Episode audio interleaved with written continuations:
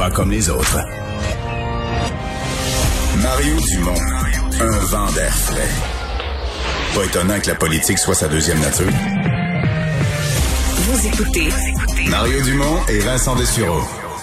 Ah Vincent, le premier ministre François Legault qui est maintenant vacciné. Oui, c'est fait euh, et euh, devant les caméras en plus aujourd'hui au stade olympique, il s'est présenté avec son épouse pour recevoir son vaccin et euh, c'est finalement un Pfizer BioNTech Mais il a reçu. qu'il reste principalement ça, peut-être un petit peu de Moderna en pharmacie. Exact. Mais ce La- que j'entends c'est que d'un bout à l'autre au Québec, ben, le lien AstraZeneca sont tous euh, donnés. Pratiquement, il reste peut-être à quelques endroits, là, mais ça fait longtemps qu'on n'a pas reçu de, de, De d'AstraZeneca, donc c'est Mais normal. on va recevoir mardi des ceux des, des États-Unis. Tout à fait. Donc, il y a du Moderna qui est arrivé cette semaine. On a vu qu'il y avait des retards, donc ça se peut qu'il y ait du Moderna, mais en grande majorité Mais le au Moderna, Québec. ils disent quand on a, comme on a eu très peu, ils gardent peut-être pas tout pour les pharmacies. Il peut en avoir à certains endroits, mais ils gardent beaucoup pour les pharmaciens. Mais je voyais, je voyais euh, sur Twitter quelques pers- quelques célébrités même qui se disaient avoir été vaccinées Moderna Ah, aujourd'hui. OK. Euh, mais euh, Monsieur Legault a eu donc euh, son Pfizer BioNTech, dit qu'il n'y a rien senti. Alors pas de douleur et invitait les gens à ne, ne pas hésiter Je à avouer, parce que tu me parles de, de rien senti, tout le monde qui a dit qu'il a rien senti, qu'une des blagues, peut-être plusieurs qui l'ont vu, mais une des blagues très très drôles qui a circulé cette semaine sur les réseaux sociaux,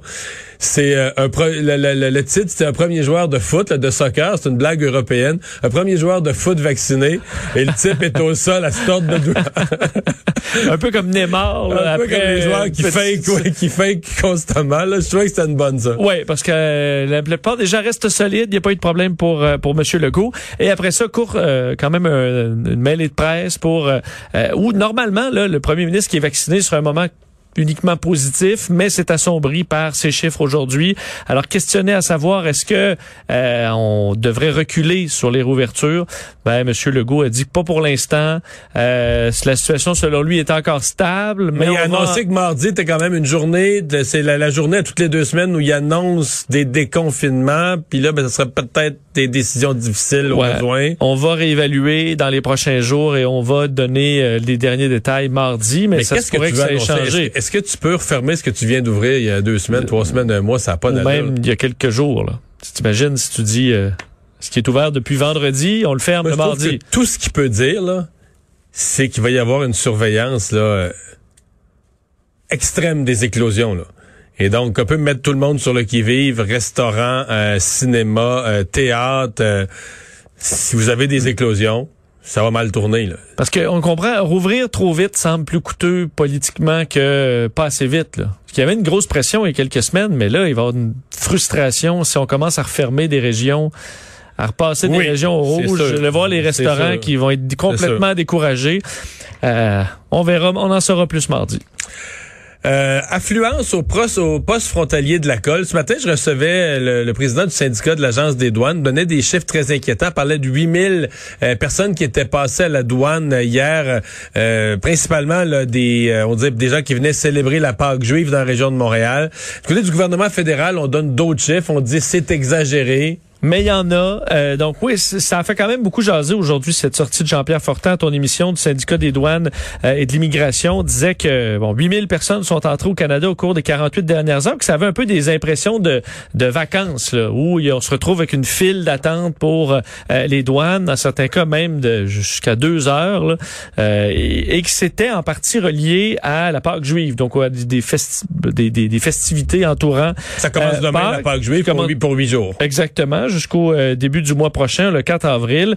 Alors, est-ce qu'il y a matière à s'inquiéter de ça? Semble que oui, il y ait quand même des gens aux douanes qui passent en raison de la Pâque juive, mais au niveau des chiffres, il n'y aurait pas de hausse marquée d'achalandage aux frontières? 7000, le chiffre exact, 7557 personnes ont traversé la frontière entre les États-Unis et le Québec. Ce serait comparable à celui des dernières semaines.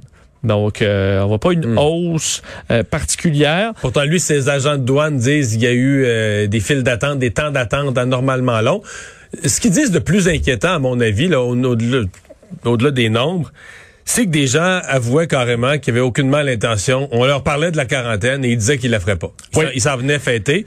Et là, moi, je me dis, OK, on, on- d'abord, euh, on, on peut pas se le cacher. Les, la communauté, les Juifs assidiques, en Israël, dans l'État de New York, au Québec, ont été plus résistants aux mesures sanitaires. Euh, C'était difficile de les convaincre un peu partout. Dans le cas présent, ils arrivent, ils viennent, ils, de fond, ils disent aux douaniers, moi, je respectais pas la quarantaine, là, je m'en viens dans des rassemblements. Mais la veille de ça, c'est demain que ça commence les fêtes les, de, la, de, la, de la Pâque juive. On ouvre au Québec les rassemblements religieux à 250 personnes, qui étaient à 25 hier. Et là, à partir d'aujourd'hui, c'est 250. Et, je vais dire, Vincent, voici mon... Et là, donc, les gens respecteront pas la quarantaine. Euh, hier, la vérificatrice générale nous disait, c'est tout croche. Il y a personne qui fait son travail à Santé Canada. Les gens qui entrent comme ça sont pas surveillés. Et moi, j'avais une pensée pour les jeunes. J'en il y en a eu plein, mais mettons les jeunes du Saguenay, là, qui en fin de semaine ont eu des contraventions de 1500 pièces. Des jeunes de 18 ans qui se sont réunis dans un parc, qui étaient dehors. Mais je comprends que la loi est la loi. Ils n'ont pas le droit de se réunir. On leur demande de pas se réunir. Ils transgressent la loi, mais on te leur tape une contravention qui n'ont pas les moyens de payer de 1500 dollars. Puis là, à côté de ça, tu as des gens qui arrivent de l'État de New York, envoient promener les douaniers, disent qu'ils respecteront pas la loi, se dirigent vers des rassemblements. Feront pas la quarantaine et se dirigent vers des rassemblements probablement nombreux. Puis on fait rien. Fait que tu sais, euh, va expliquer ça au petit gars de 18 ans qui a eu qui a eu 1500 pièces peut-être toute sa paye qui travaille chez McDo, toute sa paye quasiment de l'année en contravention qui a eu ça samedi passé ou vendredi passé. Va lui expliquer pourquoi la loi s'applique pas aux autres là. Euh, euh, oui, parce que M. Fortin disait, euh, il dénonçait cette absence de suivi et le fait que les agents frontaliers ont la directive de laisser passer tout le monde. Et Surtout s'il y a de l'attente, semble-t-il. Oui, parce qu'il faut pas que ça attende trop. Ça, j'aimerais savoir ça à la construction. Parfait. Allez-y. Faut, faut vider un peu. Donc, euh, oui, c'est, euh, ça peut être inquiétant. Mort suspecte, et ça, ça risque, c'est une nouvelle qui est comme en développement cet après-midi, euh, mais qui va peut-être devenir une affaire importante dans l'histoire judiciaire du Canada. Mort suspecte dans un hôpital ontarien. Depuis quelques heures aujourd'hui, cette nouvelle-là était dans l'actualité, était apparue sur les sites Internet. Mort suspect à Hawkesbury.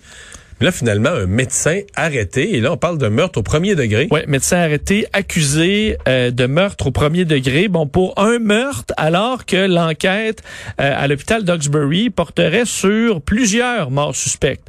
Donc là, vous allez voir, cette histoire-là est vraiment spéciale. Euh, on annonçait dans les dernières heures que la police provinciale de l'Ontario déclenchait une enquête à l'hôpital d'Oxbury. donc, on est pratiquement là, à aux abords de la rivière des, des, des Outaouais. On fait face carrément au Québec. Il y a beaucoup de Québécois, d'ailleurs, des, de l'ouest des Laurentides, qui vont se faire soigner à Hawkesbury. Ils traversent se faire soigner à Hawkesbury. Donc là, on a appelé euh, hier soir les policiers pour se présenter sur place euh, et on a arrêté un homme placé en détention. Donc c'est ce qu'on savait ce matin. On voulait rassurer quand même les patients sur le fait que la sécurité du public n'était pas en danger, mais qu'il y avait un dossier avec plusieurs morts suspectes. Et là, dans les dernières heures, on apprend que c'est un médecin de l'hôpital qui est accusé, un docteur, euh, Alan, donc j'ai son nom ici, je veux juste pas me tromper, Brian Nadler, donc un docteur qui est maintenant accusé. Son avocat a indiqué que lui euh, clame son innocence et va se défendre vigoureusement contre ces accusations. Il va, va comparaître à nouveau le 6 avril prochain. On n'a pas de détails sur les circonstances des décès. Là. Pas du tout, pas du tout. Médicaments, de quelle façon les gens décédaient, pourquoi ils étaient hospitalisés, quelles étaient leurs conditions de santé, on sait rien. Ou est-ce que la personne, est-ce que c'est une personne que, que le suspect connaissait? Ou au contraire, c'est vraiment eu, ça, nous rappelle que l'Ontario a déjà eu un cas d'infirmière qui avait causé la mort, c'est-tu huit patients? quelque chose comme ça? Il y a l'Allemagne, là, mais là, l'Allemagne, l'infirmier en Allemagne, c'est 40, 47, c'est pas plus. L'infirmier en Allemagne, c'est énorme parce que il y avait eu un nombre de cas. Puis après ça, je pense qu'on était allé à son ancien employeur, on avait retrouvé des dizaines et des dizaines de décès. Mais c'est quand même quelque chose là. Ça nous, ça, on peut pas s'empêcher de penser à ces histoires-là. Là.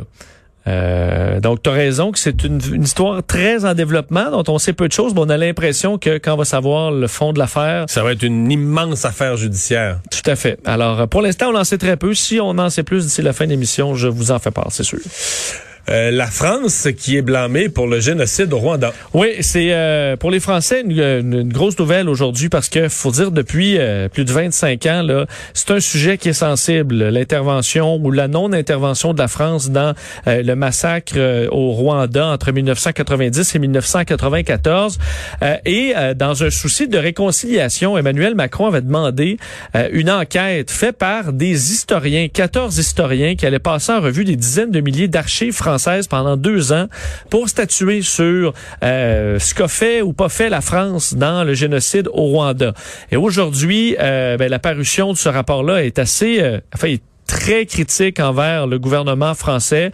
On parle de responsabilités accablantes. Enfin, on dit le texte des responsabilités lourdes, accablantes dans la tragédie. Euh, la faillite de la France au Rwanda entre 90 et 94 qui a fait au moins 800 000 morts, il faut le rappeler, selon l'ONU. On parle d'aveuglement face à une dérive génocidaire du régime raciste, corrompu et violent du président Hutu. Et celui qu'on dénonce en particulier, c'est François Mitterrand, le président français à l'époque, qui était un qui était proche, disons, du président Hutu, qui l'a appuyé, euh, qui avait, euh, bon, on dit, euh, des, des, des, systèmes de communication entre les deux, et qu'on a en gros le tardé à rompre euh, les liens avec eux lorsqu'on est entré là, carrément dans une dérive tout à fait génocidaire. Alors, la France qui est fortement blâmée par ce groupe d'historiens pour ce qui s'est passé au Rwanda. Est-ce que ça va calmer le jeu? Parce que je disais que c'est un dossier qui est encore sensible après plus de 25 ans. Euh, peut-être les relations entre Paris et Kigali, là, on dit qu'ils se sont quand même détendues depuis l'arrivée de Macron. Euh, alors, il euh, faudra voir. La, la, copie est tombée sur le bureau d'Emmanuel Macron aujourd'hui. Tu sais le Rwanda, c'est un pays où ça va très bien, là. Euh, Kigali, une ville rebâtie, une très belle ville. Et si tu fais un petit peu de recherche là, sur, mettons, euh, pays en Afrique où c'est sécuritaire de voyager, pays tranquille, pays stable politiquement en Afrique. On va te sortir le Rwanda. Euh, on va sortir généralement le Rwanda. Oui, c'est étonnamment, là. C'est un pays où il y a eu, il y a eu un génocide, il y a eu une, vraiment, euh, dans sa plus profonde expression là, avec deux deux ouais, l'horreur la deux plus ethnies, ultime, deux ethnies mais une fois ça passé c'est un pays qui s'est qui s'est replacé. Mais on serait curieux d'entendre le général Dallaire, qu'est-ce qu'il pense de ce blâme aux Français, parce que... Il a, il a vécu ça, les frustrations, euh, il a, l'incapacité d'intervenir. Ouais. Il a vécu ça aux premières loges. Euh, finalement, euh, Fox News, à son tour, écoute, c'est pas compliqué, ce système de votation Dominion là, qui s'est fait salir euh, par toute la campagne où Trump serait supposément faire voler, fait voler ses élections. eux, ils lancent des poursuites contre tous ceux qui ont, qui ont participé. Ouais, on sait qu'ils avaient déjà déclenché certaines poursuite, entre autres l'ancien maire de New York, Rudolph Giuliani. Et eh ben là, c'est Fox News qui passe euh, pour euh, Dominion, donc cette compagnie qui fait des, euh, du, système de vote électronique, se faisait accuser par plusieurs de changer carrément des votes. Tu essaies de voter pour Trump, ça le changeait pour Biden.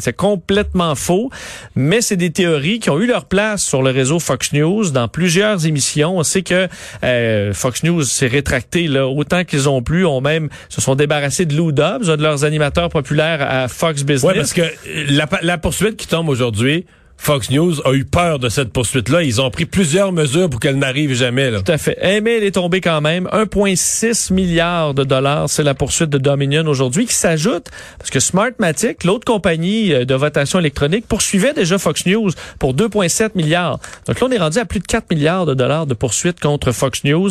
Euh, évidemment, ça risque pas de se régler dans d'aussi gros montants. Mais si euh, tu te retrouves à faire des ententes hors cours pour euh, quoi, des centaines de millions de dollars, quand tu es une chaîne de nouvelles qui pour l'instant est en baisse dans les codes d'écoute, pas autant que CNN ou d'autres. Puis en plus, t'as l'air de vraie foule, parce qu'il va falloir que tu t'excuses d'avoir laissé, d'avoir dit n'importe quoi en ondes. Tout à fait. Alors, en plus de l'argent. Vraiment, c'est une situation très problématique pour Fox News. Et finalement, euh, tu nous fais le bilan de cette expérience que j'avais vu le départ de ça euh, vite dans des petites manchettes à l'époque. On avait envoyé du vin dans l'espace, un grand, un très grand vin dans l'espace. Oui, euh, pendant 438 jours et 19 heures dans l'espace, puis envoyé par une fusée SpaceX, séjourné dans la station spatiale pendant donc plus d'un an. Et on ramenait ces bouteilles au, bon, sur Terre pour faire un test de goût, parce qu'on gardait les mêmes bouteilles sur Terre et on en envoyait une partie dans l'espace pour voir est-ce que ça fait une différence ça peut avoir l'air inutile, mais on dit si on fait de longues missions dans l'espace, faudra peut-être donner du bon vin à nos astronautes. On aimerait savoir. Si tu m'envoies euh, dans l'espace, ça va me prendre du vin. Ben, c'est ça. Et finalement, on a appris au euh, mercredi que c'était des bouteilles de Pétrus. D'ailleurs, je pense à ça là.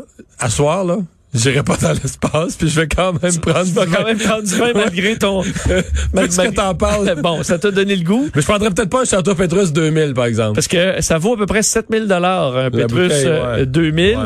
Euh, alors on a dit euh, chez les goûteurs, ce qu'on dévoilait euh, cette semaine, euh, tout le monde unanime sur le fait que ce sont de très grands vins, autant celui qui est sur Terre que dans l'espace, et que, et c'est ça le point de base, l'espace n'a pas dénaturé le vin, il n'était pas moins bon, mais 11 des 12 ont découvert certaines différences.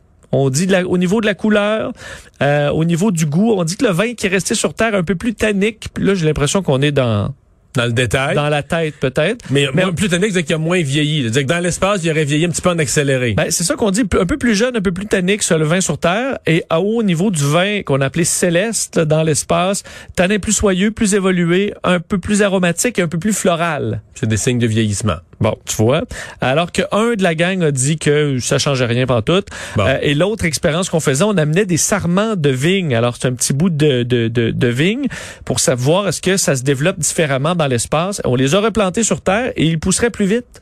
euh, que les plants, euh, enfin, ils pousseraient, ils auraient poussé plus vite dans l'espace que sur Terre. Alors, on aura peut-être un petit vignoble spatial en l'an 3000. Merci Vincent. C'est une bonne nouvelle.